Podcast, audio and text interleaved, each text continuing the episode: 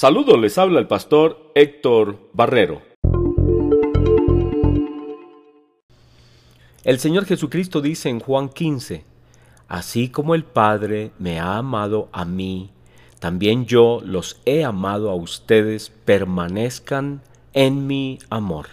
Nadie tiene mayor amor que este, que uno ponga su vida por sus amigos.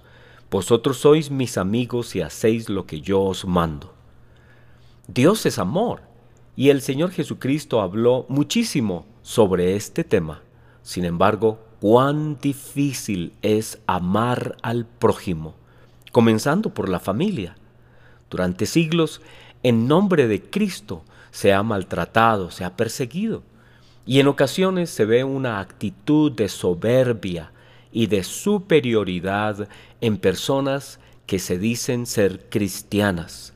Sin embargo, el Señor Jesucristo nos mandó a permanecer en su amor, que fue tan grande que se entregó aún por aquellos que lo crucificaban.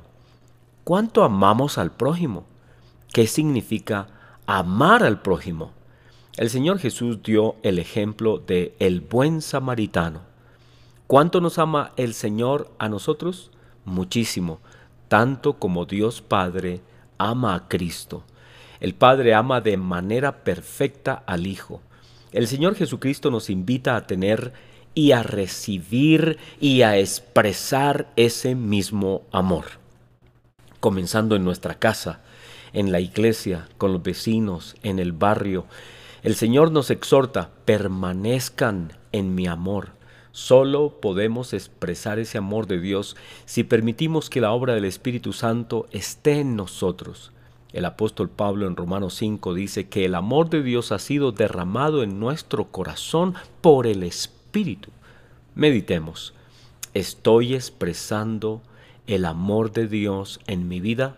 ¿Soy una persona que obedece permaneciendo en el amor de Cristo? Visite nuestra página internet comuniondegracia.org.